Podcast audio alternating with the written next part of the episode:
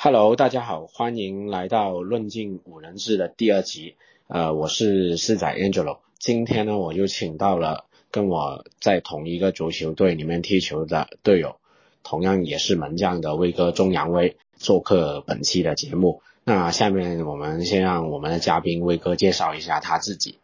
Hello，大家好，我叫钟阳威。呃，我之前代表内蒙古呼伦贝尔雪兰参加过五超。然后目前的话是在华南农业大学里面担任一个外聘的教练，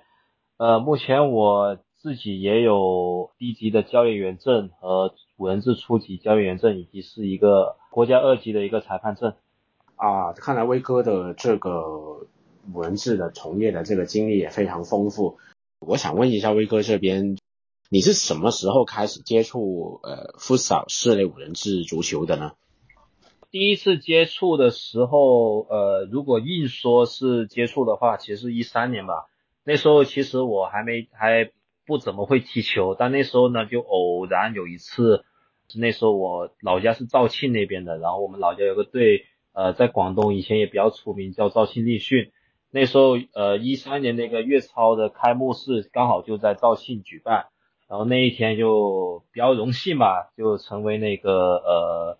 拿旗出去的那个算是那个出场仪式吧，当时也是第一次看五人制比赛吧，然后那时候感觉就挺印象深刻的，然后也是感觉自己比较幸运吧，就一年之后就能够登上粤超的舞台，那时候也是比较偶然吧，也是接到就我师傅，因为他后来是在肇庆立讯俱乐部里面也负责比较多的一个事项，所以那时候就呃也把我招进队伍里面。从那个时候就开始，一四年就开始在跟着肇庆立训队训练。哎，你当时踢粤超的时候，是那位叫何塞的葡萄牙的外教有过去带你们那个球队吗？一四年那一年呢，刚好他在那个广州立讯带队，然后他当时带了一半，然后就跑路了。据说后来是跑路了，但我具体不知道原因。然后后面他一七年的时候，他确实当时也在就回来肇庆这边帮助那个肇庆发展那些青训之类的。然后当时粤超他也稍微兼顾了一下。到那时候一七年的时候，我就已经呃没有待在肇庆立讯了，所以就呃跟他的沟通也比较少吧。当然也有，因为那时候呃我在肇庆立讯那个工作最后一个月，他刚好也来了，所以那时候就也比较荣幸吧，能跟他学习一个月。嗯，有没有觉得就是他身上的就是一些训练方法还有理念，会给你一些很大的感受？我觉得他的一些理念以及说他的一些观念，我觉得对我以后的整个执教生涯，我觉得都是一个具有一个比较大的帮助吧。因为以前刚开始做教练的时候，其实说白了就是像一只无头苍蝇，就也不知道该怎么带。在他的那个引导之下，我逐渐逐渐开始对这个教练、对这个青训开始有一点点了解，就大概知道怎么样去带。就顺便也跟威哥就也再提个问啊，就是，呃，其实你从那个时候看立训的比赛，然后接触这个五人制的足球，其实你会觉得五人制其实有什么会给你一个最大的感受呢？攻防节奏比较快吧，然后进球也比较多吧。可能平时一些看十一人制的一些粉丝啊，可能都知道，就一场比赛下来，除非是那种实力太悬殊，就可能一场下来很难进几个球。但五人制就是一场下来，可能两个队之间，如果是那种打的攻防打得很快，或者说有一边就进攻很厉害的，可能一场比赛十几个球都不是问题。其实是不是你也会有这么一个感受，就是说，呃，参加了这个运动，其实会觉得更加会有点像篮球那样子，最后可能那十几二十秒的那些可能影响了也一个比赛当中可能会出现反转再反转这样的一个攻防节奏的一个感受出来呢？对，这个我自己也算经历过吧。是怎样的经历呢？可以分享一下吗？呃，那一年是一四年，我们那个粤超的季军赛，第三啊三四名决赛。然后那一场其实跟我没有什么关系，因为我也不在名单里面。但是呢，呃，那一场那一场球我印象很深刻，那一场是对那个番禺那个茂德宫。呃那个番禺那个足校我忘了叫什么了，就比较出名的赵达玉赵校长那个。对对对，赵校长那个那个学校，当时我有点忘记名字了啊，但是那时候就我们还有大概一分半的时候还落后二比四，大概是一分二十秒的时候吧，我们队当时有一个球员，他一在广州这边比较出名，叫陈振根，当时他左脚我印象中好像是抽了吧，就直接一脚抽射，然后就进了，那时候是三比四，然后最后大概还有三十秒还是四十秒的时候，他又用脚尖捅进了一个，然后这时候就四比四。然后就常规期时间一到，我们就直接打点球这样子，然后后面我们也赢了，还是这种五人制的给人啊不一样的这种刺激的感受。哎，其实当时，呃，我记得你说的这场球应该是在广州体院那里去比赛的是吧？对，就在广州体院。哎，那个时候其实我还不认识你，我那个时候其实有朋友叫去，我去那边看球，我还评述过。其实后面我才去打过朱超啊，跟粤超这些比赛，但是那个时候其实也我我也是刚刚开始接触，看到跟你的感受一样嘛。那个时候其实其实咱们知道这个运动的时间也是幺三幺四的时候也差不多，就是那个时候很早。对于我来说的话，我是在电视上面看到这个朱超粤超的那个转播，然后觉得这这运动还挺新鲜的，然后也有幸就是刚好你说的这场球。我去现场那里看了之后，我觉得这给人的感觉，包括那个时候，呃，也知道就是呃，跟你提过那位外教何塞，还有他的他当时带过的学生就是那个安德烈嘛，他那个时候也带着就广州新安那边去训练，然后他现场的时候。表演了他的那些球技，哎，我就觉得原来这个五人足球其实他对于技术的要求更加细，就是刚好咱们才入坑还是差还是差不多时间，哎，那顺便我 想跟威哥交流一下，都是门将嘛，你觉得咱们门将来说，你你更加喜喜欢哪一种训练呢？就我们常规大场那种。踢十一人、踢七人八的那种门将的那种技术动作，还是你会更加喜欢文字门将的技术动作跟这个训练呢？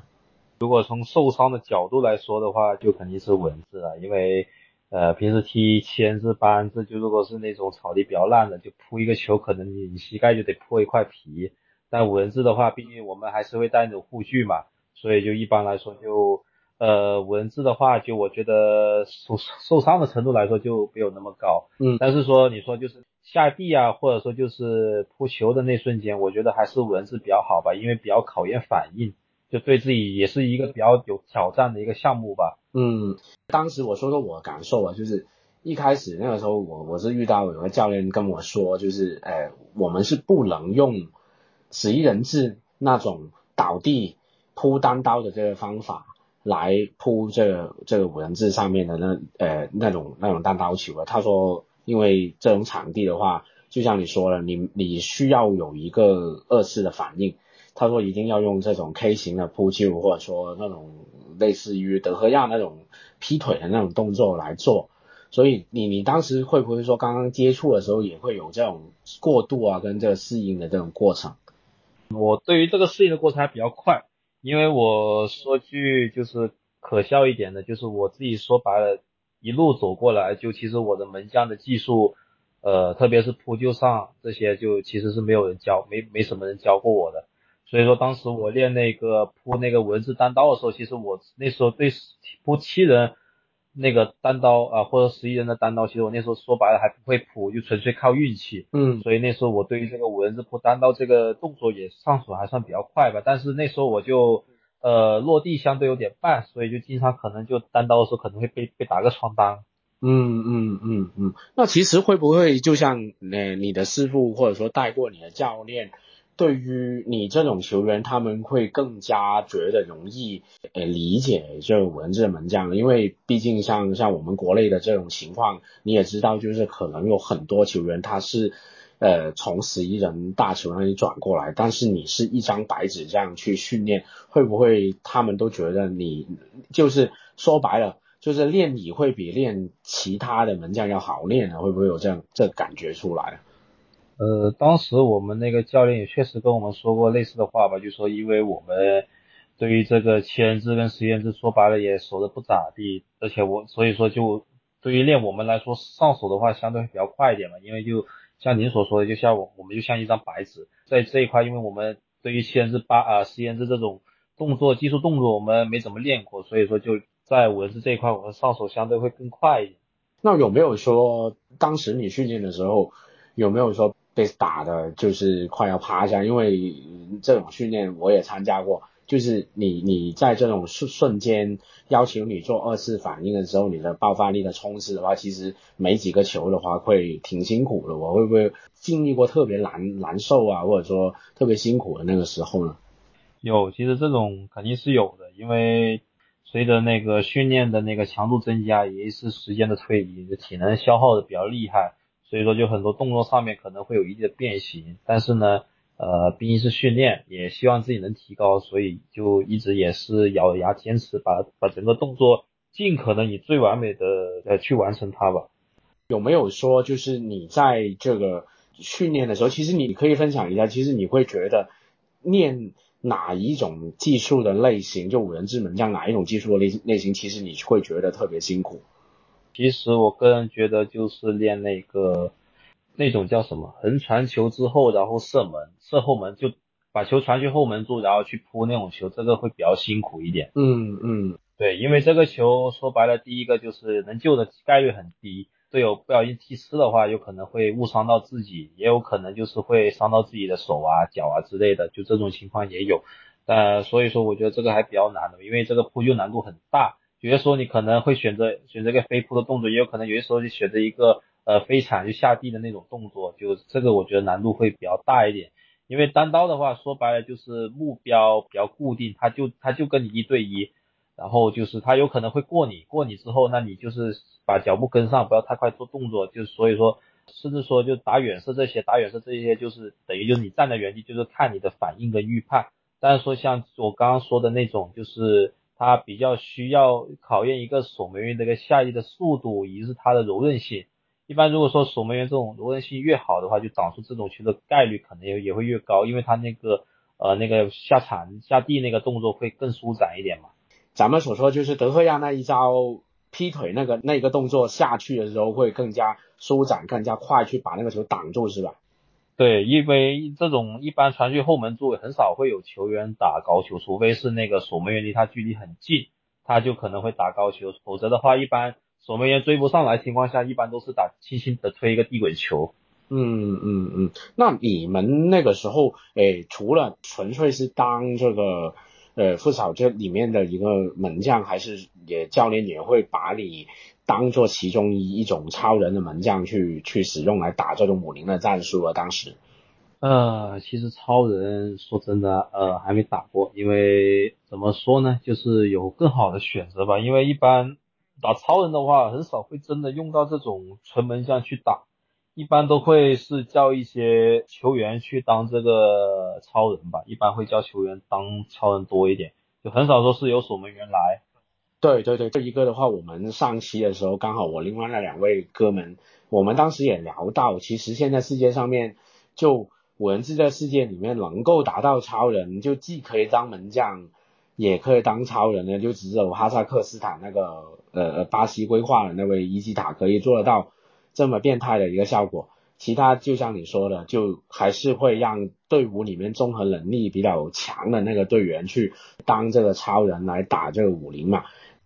其实中国在我印象中也有两个会被教练呃从门将位置拿上去打超人的，一个是那个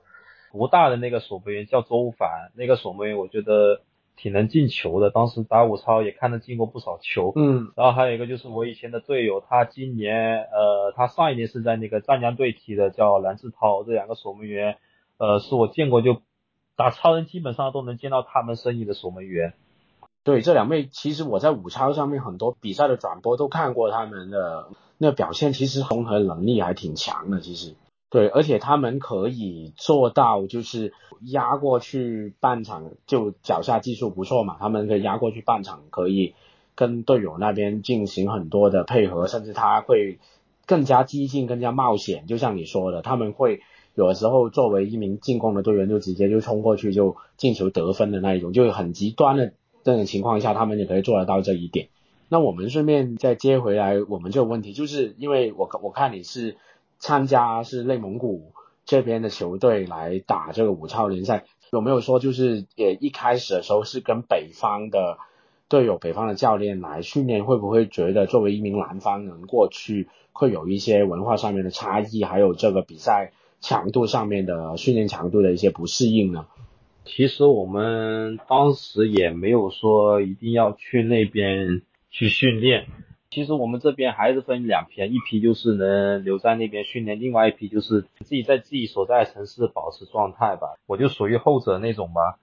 其实也想听你分享一下，就是你们在合练的时候，其实呃一般会多少的一个准备的周期，让你们去。打这种五五超之前的一些准备啊，然后就直接去赛区。因为去年我了解到的情况就是，去年其实因为也是疫情嘛，其实去年的那个赛程还挺赶的哦。这个的话，其实就拿我们二零年就是我们复赛来说吧，呃，那时候就是我们其实说白了也没有说就是在去去赛会制之前的那个合练。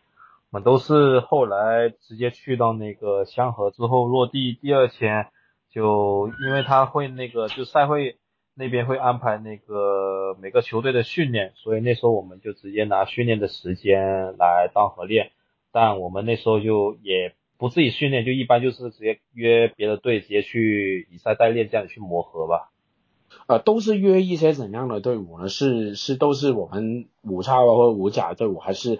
会约一些大学生的球队过来这这边操练，来先先熟悉一下这种强度，这样子。直接就是约呃，就是武超的球队，因为进去赛区之后，就实际上是约不了其他球队进来的，就等于就是说这个赛区赛会制这个酒店里面就只有我们这批球员跟呃赛组委会的。都是封闭的，基本上就是。对，都是封闭管理的。哇，那这这个条件还会挺艰苦的哦。就是你你们会不会觉得，你反正正式比赛的对手都是这一批，然后热身的都是那一批，会不会这样的一个备战来说，会会不会给你怎样的一个感受呢？我只能说每个球队的一些备战方法不同吧。就我个人觉得，就首先第一个得看这个球队他是定下一个怎么样的目标吧。我觉得是从这个目标出发吧。呃，其实就是在这种备战的问题上的话，其实有一些球队就是希望就是能够呃后面扭转局面，就是能够获得更好的排位的那些球队，他们可能就会提前备战。有一些球队呢，就如果说是呃以保级为目标的，呃也呃对这个名次不是很重视的话，也可能就会选择那种就是呃就是让球员自己保持状态吧。而且那时候也时不时会冒出个疫情来，就。也保不准什么时候自己所在的地方会有疫情，万一就是去合练之后那边有疫情，就到时候我们也不好进赛区。所以说当时也是选择让我们分开，就避免到时候就我们去那边合练就真的出了疫情，然后到时候我们集体都去不了。那实际上面你们当时就是我不说这个比赛的这个赛会的时间，就你们在备战的时候就从广，你譬如说你在广州这里出发，进了香河那边赛区的话。大概从呃你进赛区的时候到到开打，一共你们备战是用了多少天的时间？当时只有三天，我们是二十二号上呃二零年九月二十二号那天出发的，去那个大兴机场那边，然后呃是第二天二十三号早上开始我们就训练，然后就训练了哦不对是两天，因为二十五号就第一场开打了。哇，那会不会觉得这么短的时间？太仓促了。其实你你你你们当时第一第一场比赛的赛果是怎样？因为我都忘记了你们对当时第一场是打的什么情况。因为那个时候其实我知道，就像你说的，他所有的转播基本上几天之内就很多比赛都已经快，好像刷刷比分那样就刷了出来了。那时候第一场我们打的是台州和和，呃，输了二比六，好像我印象中好像是这个比分。台州还是挺猛的一个队伍，没有记错的话，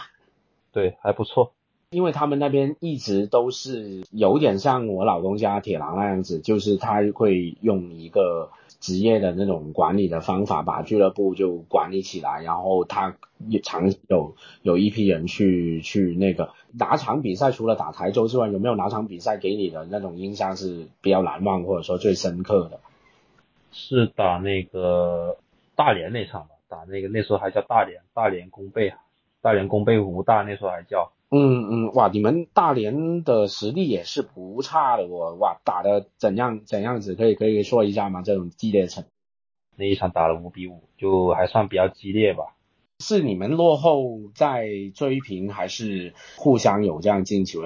在我印象中，等于就是相互进球那种吧。然后最后是那个是大连追平的，大连扳平的。最后时刻，就反正我们基本上就一比零好，一比一这样子一直轮着下去吧，好像就没有超过两个球的时候。哇，那场球其实我我没有记错的话，应该应该像这种。比赛的话，其实，在当时的那个抖音啊，或者其他的那个平台转播，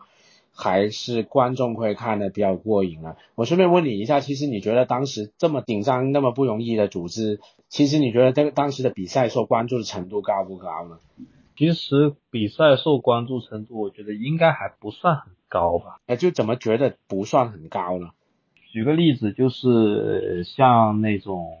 就是我们比赛的时候，其实也能看得到，就是观看的人数实际上好像也不算很多，就可能也就几千人，所以说一万来两万多人这样子就不会很多。就因为这个关注的话，文字这个关注度，我觉得也是一直以来也是比较低吧。说实在，就自己参与这个项目这么多年。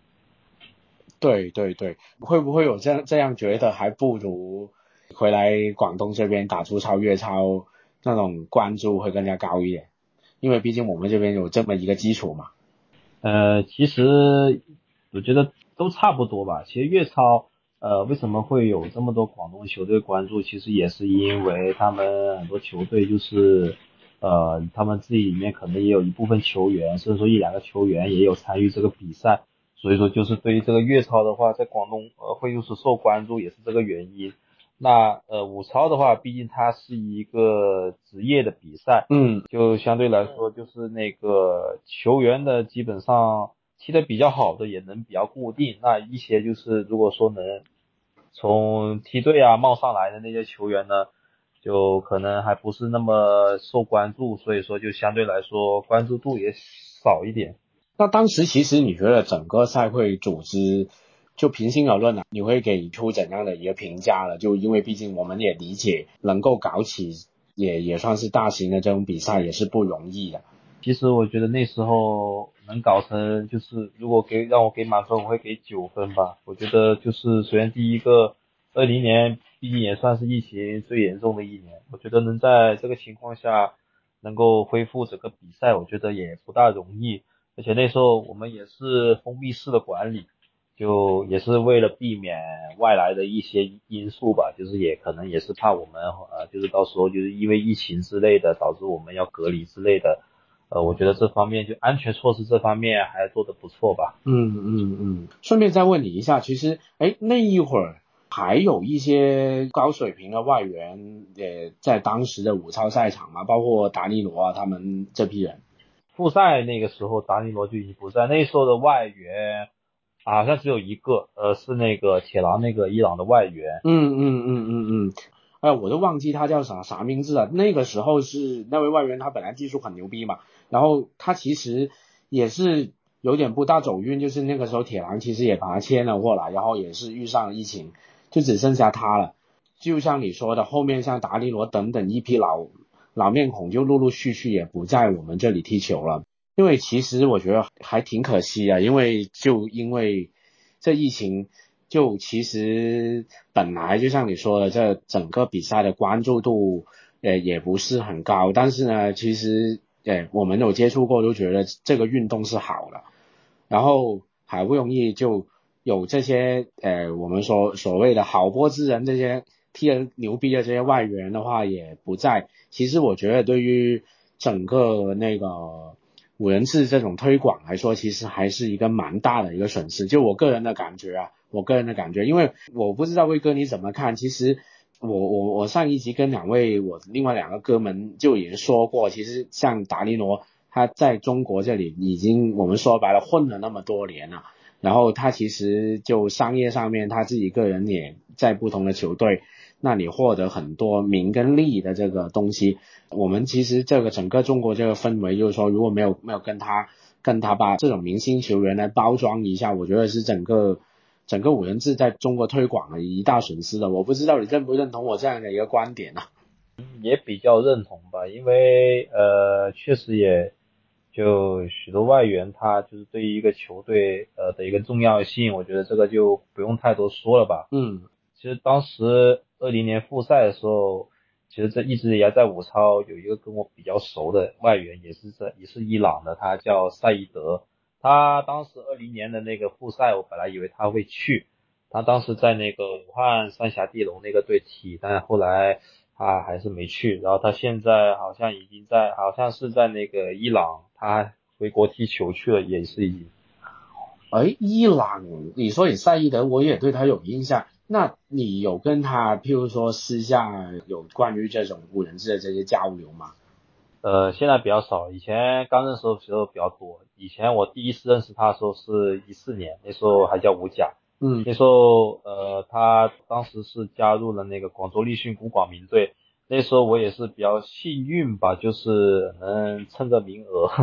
然后当时就，呃，跟他也是比较聊得来，因为他的为人也不错，就对我们这种球员，就刚起步的球员比较照顾，也会给一点建议。所以那时候就我跟他关系还挺不错的。我还记得，就是呃，当时能去雪狼也是他给我推荐的，所以就是在这个事情上，我也是比较感激他。只不过就是很可惜，就是他已经离开中国了，估计后面也不一定会有见面的机会吧。顺便也问问威哥吧，我们其实多多少少就都聊的话，其实我觉得在这个文字圈子里面，大家有很多前前后后的这些交集，就是。你跟赛义德一起在训练的时候，其实他哪一点，呃，能够打动了你，给到你们这种呃新上手的这些小地球员是怎样的一些好的训练的方法，好的这些建议呢？我觉得他的训练态度是非常积极的，就是他平时训练的时候，呃，即便再累，他也会继续坚持下去。就呃，他我觉得他的这个训练态度就。对我们这些年轻球员来说，我觉得是一个学习的榜样吧。包括他在内饮食啊，或者说一些恢复，你有没有跟他交流过，或者说有观察过他是怎样做的呢？饮食这方面，其实我跟他没有太多的了解，但是呃，据了解，他好像也是一个比较自律的球员，平时也会呃经常去健身房之类的。就是他嗯，好像不喜欢喝那种碳酸饮料。他一般就喝水，就是因为我平时训练也看到过他，就是有的时候我们有些球员会去买那些呃可乐啊之类的喝，然后问他喝不喝的时候，他就他就说只喝水。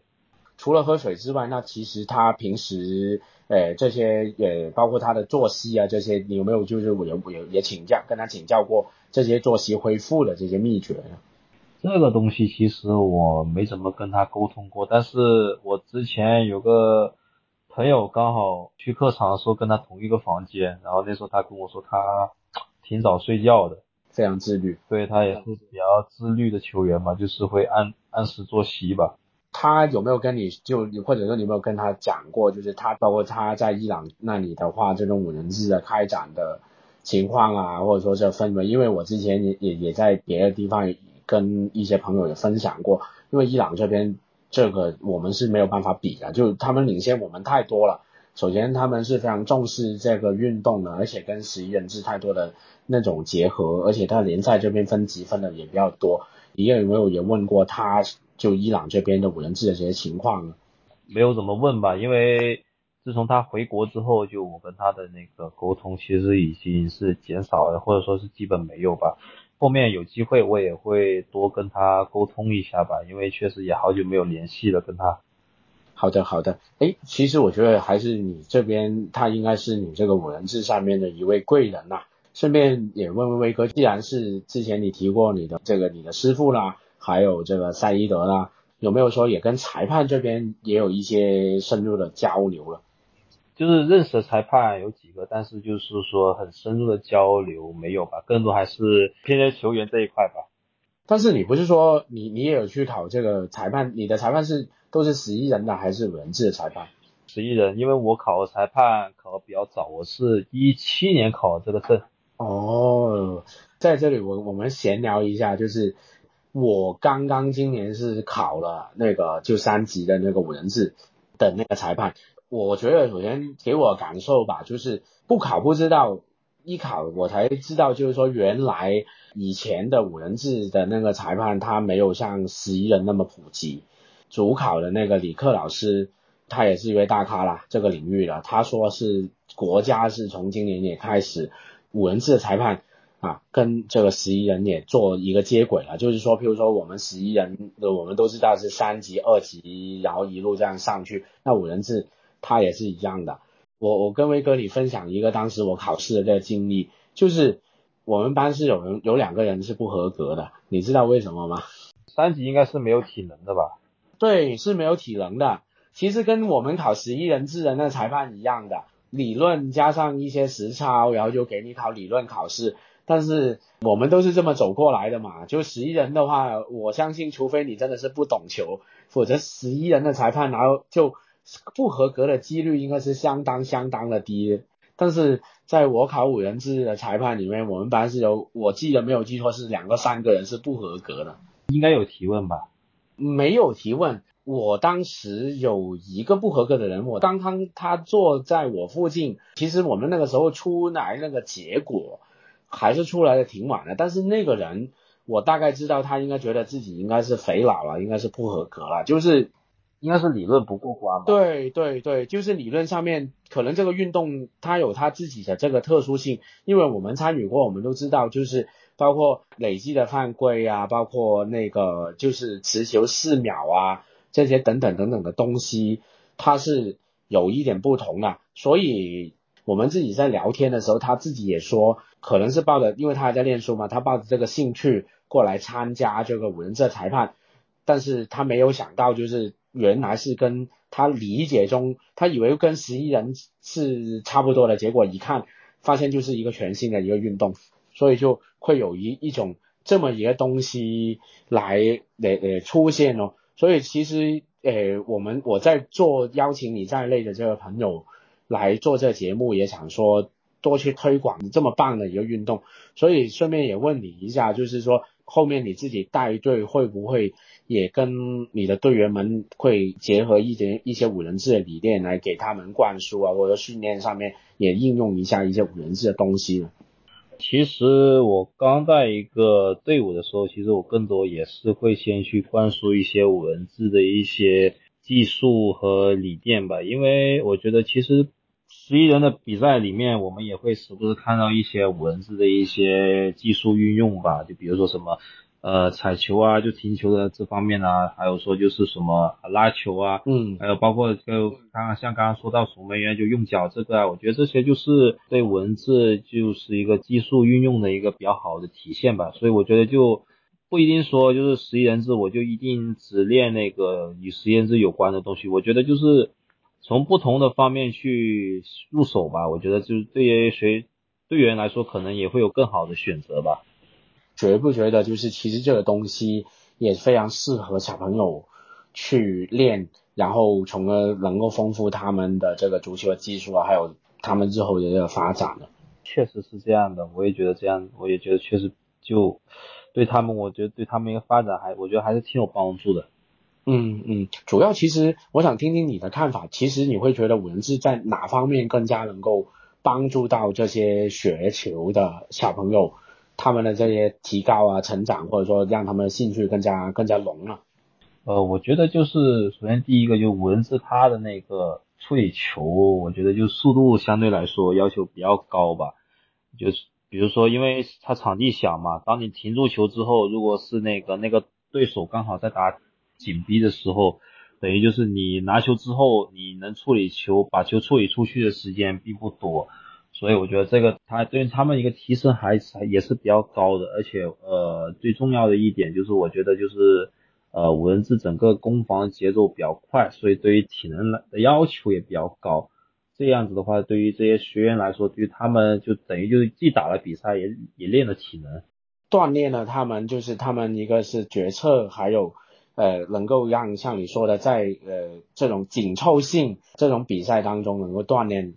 对嗯嗯，但是现在我们有一个比较大的一个问题，就是就包括其实我们参与过，包括上一集两位哥们也聊过，其实国内包括广州这里，呃，能够练到真正的室内五人制的场馆其实不是很多哦，因为我们都知道，其实你在这种人草啊，或者说草地上面你练这种东西的话。它本来因为第一个用球嘛，第二个的话，你在这个地板上面，就说白了就是我们在正式五人制比赛当中，地板那种是一一种有高阻尼的那种呃合成材料啊，或者说胶的木的这种地板，它的球滚起来是没有说像这种呃你在我们踢那种人草的野球啊，或者说真草野球那种蹦蹦跳跳的那种感觉出来的，哦所以你会不会觉得其实我们现在？在国内大城市啊，或者说整个国内的环境里面，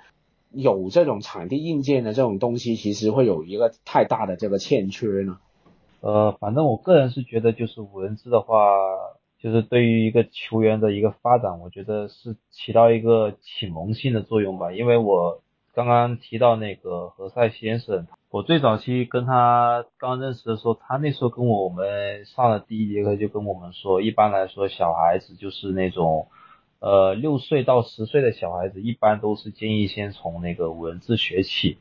因为呃，就是五人制的话，因为场地比较小，而且他们那时候也没有那么好的身体素质，就对于他们往后的一些发展会比较好。然后他也建议就是十一到十五岁就选择那个七人制跟八人制，因为那确确实实现在呃，不论是广州这边还是很多地方，基本上就是上的那个。小学五六年级，或者说初中初一到初三都是打那种七人制或者八人制，然后上到高中就是十六到二十岁之后就是呃开始打那个十一人制。那上到大学的话或者高中也确实会经常遇到一些十一人制的比赛。那然后二十岁之后就是由一个他这个球员他自己去呃决定吧，他自己去决定他想要选择踢哪一种场地。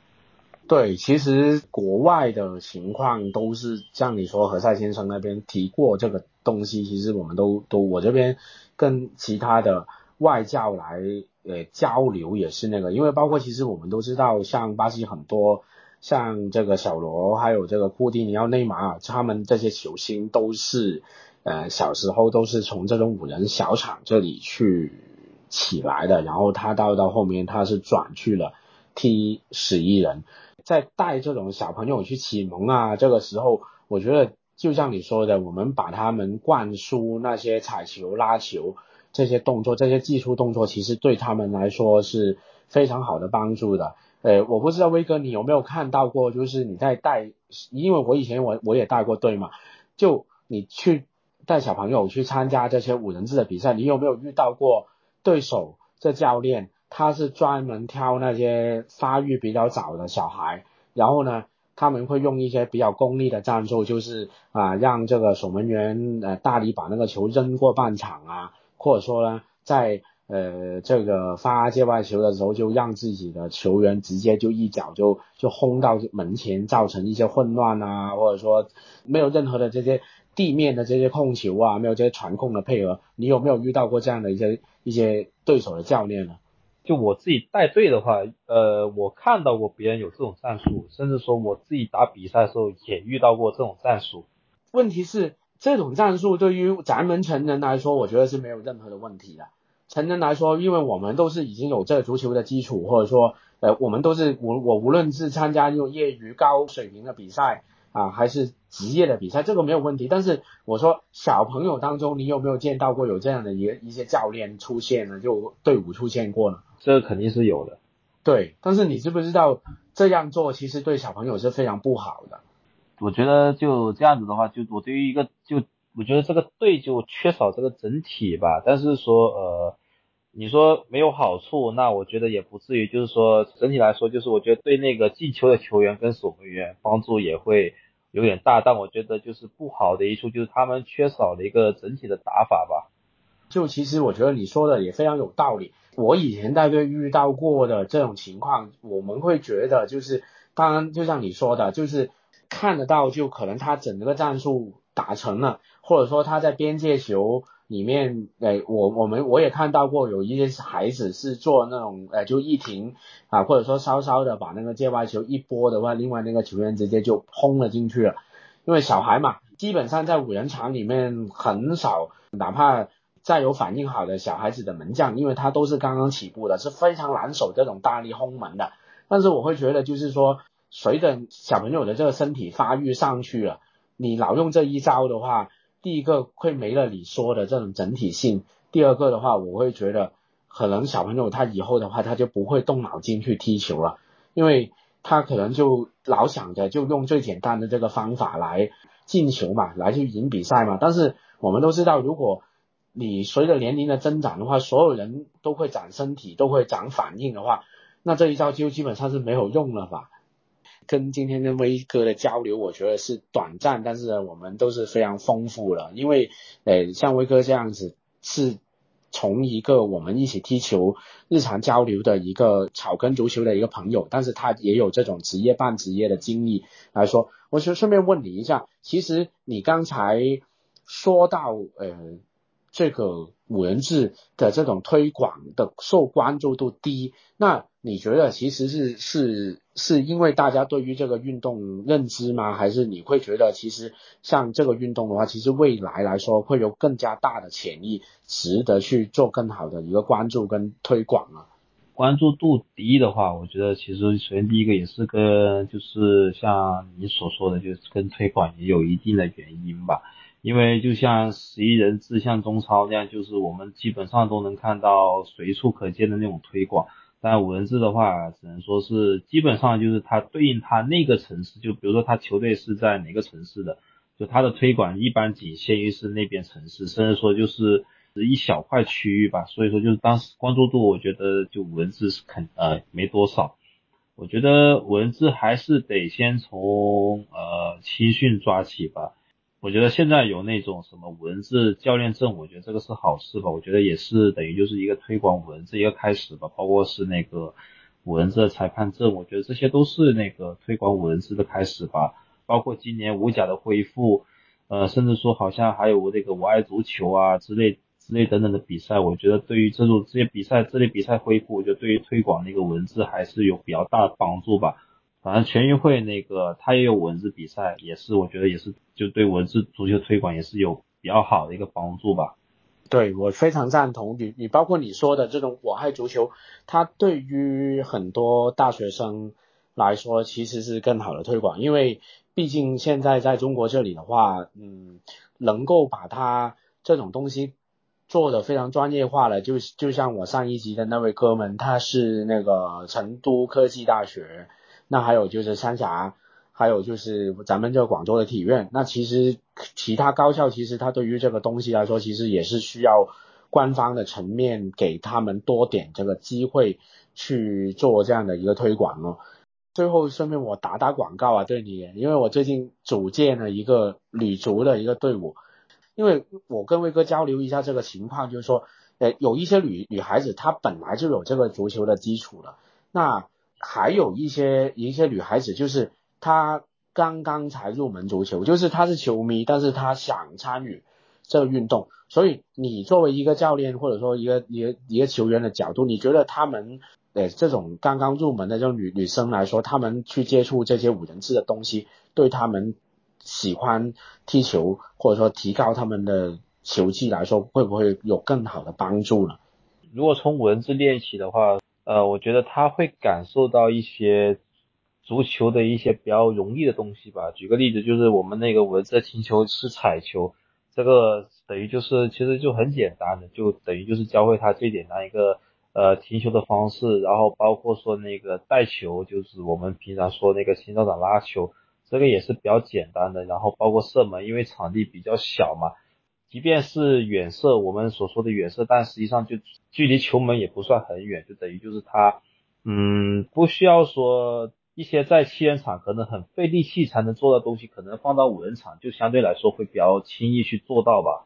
包括你说到的这个踩球，其实我是一直有这样的一个疑惑出来。我们如果是纯粹的那种十一人制的那种足球的这个训练来说。都会说你要用脚弓来停球，但是我们都知道，包括我我可以跟你分享一下，就是我们这里真的有队员，有女生的队员，她是成年人了，但是她是很晚才入门足球的。我会发现，就是如果用我们传统的这种十人的这脚弓的这个方法，他去停球，他是停不好这个球的。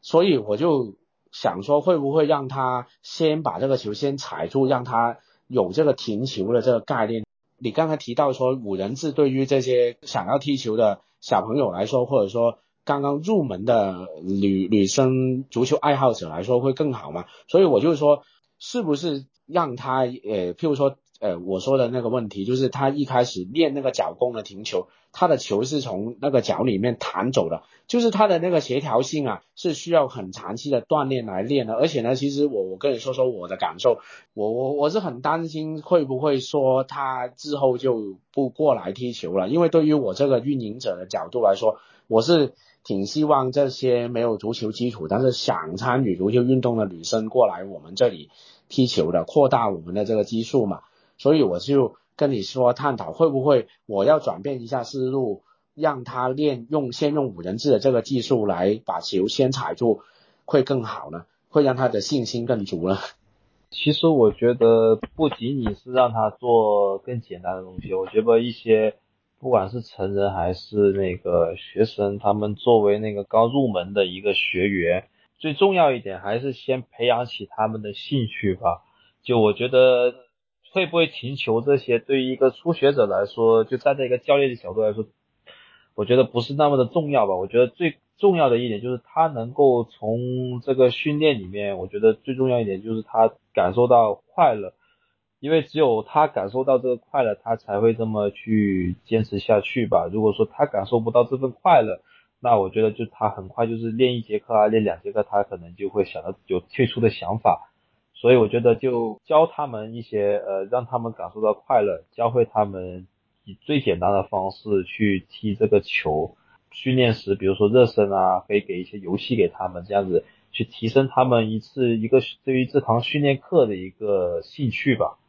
我觉得也是非常对的，非常对的。希望可以，我们也衷心希望，就是说这个运动可以得到更好的一个普及吧。这个东西就像你说的，就诶，他们能够在五人场或者说用到更加多五人制的这个东西来说，可能对于。他们第一个像你说的这个兴趣啊，第二个他能够做的这个成就感。其实我刚才问你这个问题，就是我会比较担心说他抱着这种期待过来说我要参加这个运动，因为我们都知道，其实足球的这个运动啊，我说白了，我不论是十一人还是五人来说，它相对我们现在大火的这个飞盘来说，会有一点点这个这个门槛是相当大的，因为飞盘的话。我不知道威哥怎么看，因为他是用一个手来接的东西，我扔个纸纸团跟扔一个飞盘跟扔一个橄榄球给你，你用手来接肯定比你用脚来接是更加容易，是吧？所以我才说，就是会不会说一个技术的动作会让小朋友也好，或者说一个女孩子也好，她会产生这种呃挫败感。这个也要看这个球员的心理吧，而且我觉得，即便他对于。一系列动作里面，我觉得做失败了，我觉得这个，我觉得这个也没有关系，我觉得更多的是需要去鼓励吧，就是鼓励他需要去保持这一份耐心。就我觉得就是即便失败，其实我觉得也没有什么关系，因为只有你失败了，你总结了自己，你才会让自己就是说去变得更好，去把一个动作做好来。所以我觉得更多也是需要去一个鼓励吧，毕竟足球说实在的，也确实是一个。相对来说没有那么容易上手的运动吧，就不像飞盘，因为它飞盘比较简单。最后我再问你一下，你刚才说到的这种五人制，现在我们开展的这个现状，毕竟你说一个城市可能一小块有一种关注度，那其实像你家乡肇庆，会不会就当时立训之后，诶，大家对于这个足球的这个氛围，对于文字这种认知？这种关注会因为立训，所以大家都知道了这个运动会有保持的这种关注了。说实在的，虽然说我有段很久没有了解过家乡的足球，但是就在我印象当中，好像在那边现在，呃，我觉得不要说普及五人制吧，就是连几个五人制的场都没有，就是他那边就在我印象当中啊，好像五人制的球场好像应该是不超过有五块。哇，说白了就就像你说，这个是一个基础建设的问题，就还没有给到足球爱好者一个可以踢野球、可以玩的一个地方了。就是说白了。对，包括说，其实我觉得不要说五人制球场吧，我觉得在肇庆好像一年下来好像。连一个五人制的比赛好像都没几个，就没有说像广州这边就动不动平均一个月可能都能有一个，就在我老家那边这个好像是基本没有。那会不会呃像你的师傅啊，或者说当时俱乐部的运营就球会的运营者在选材啊，或者说就是在备战这等等这运营这方面会有更加大的这个挑战呢？因为我们广州这边，其实当时粤超、中超一开始火的时候，其实随便就就像你看到了，一一抓可能就这边是一个足校的啊，那边是某个老板投资的队伍，其实参加的门槛可能对广深来说是非常非常低的。但是你说像你家乡当时立讯这样搞的话，会不会对于他们来说是一个更加大的挑战呢？在这么缺乏就足球基础建设的这个这个城市里面去开展这项运动？